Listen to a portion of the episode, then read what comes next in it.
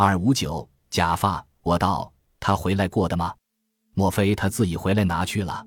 说着，我就把那回片给老头，道：“三兄给我一张片子，叫我来拿个假发。”老头把那片子看了一看，就道：“什么假发？我不知道，要问小姐，指方之妻。”于是旁边有个妇人插嘴道：“假发吗？不是像头发一样的东西吗？”我道：“是的。”妇人道。有的，今天下午两点钟他拿回来的，刚才又自己回来拿去了。我道好，他自己拿去了，我倒白走一遭，晦气，再会吧。我又叫了一辆东洋车，赶到五龙明泉楼门口，只见社长站在路旁。我问道：“方某在楼上吗？”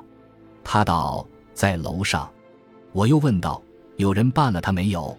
他道：“没有，一个人上去的。”我道很好，如今赃物定在他身间，只要骗他盗摄，就可破案了。我们正是说的得意，不提防对面来了那讨厌的金大块头，摇而摆之，要走上茶楼去。我一想不对，如果方金会了面，不是前功尽弃吗？便上前拦阻道：“金先生，你上楼找谁？”金道：“看一个朋友。”我道：“什么样的人？”金道：“一个穿西装的小白脸儿。”我道：“不是手里有一根赶狗棒的吗？”金道：“是呀。”我道：“刚才出去向东去的，向黄浦滩一面去的。别要上楼了，赶快去追，还追得到的脸。”看官，原来这金某是个蠢牛，他听了我的话，就拼命的向东追去，并且一去不来了。我同社长在茶楼下等了两个多钟，时候已是不早。我道：“好动手了。”于是就走上茶楼，看那方某正是独自坐着，很没兴趣。社长上前道：“你在这儿等谁？”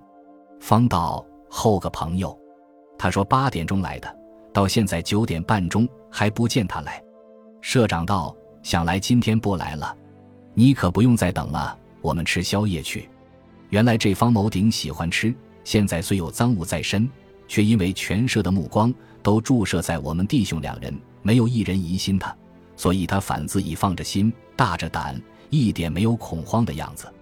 如今社长又请他吃宵夜，自然也老实不客气了。等到宵夜吃完了，我道：“现在已十点多钟了，我们雇车回去吧。”于是就叫了三辆黄包车回到西门社里。一走进社门，各社员都把那古怪的眼光向我瞧，我也不管。等坐定之后，社长道：“各社员都来，我有话说。”等人到齐了，社长道：“今天偷去的假发，不知道就是谁偷的。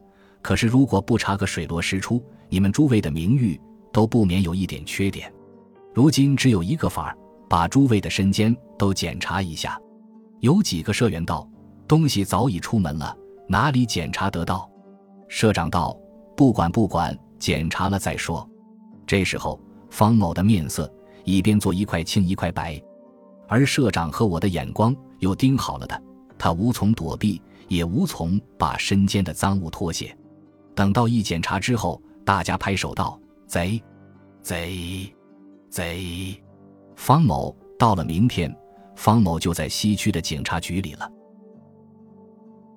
本集播放完毕，感谢您的收听，喜欢请订阅加关注。主页有更多精彩内容。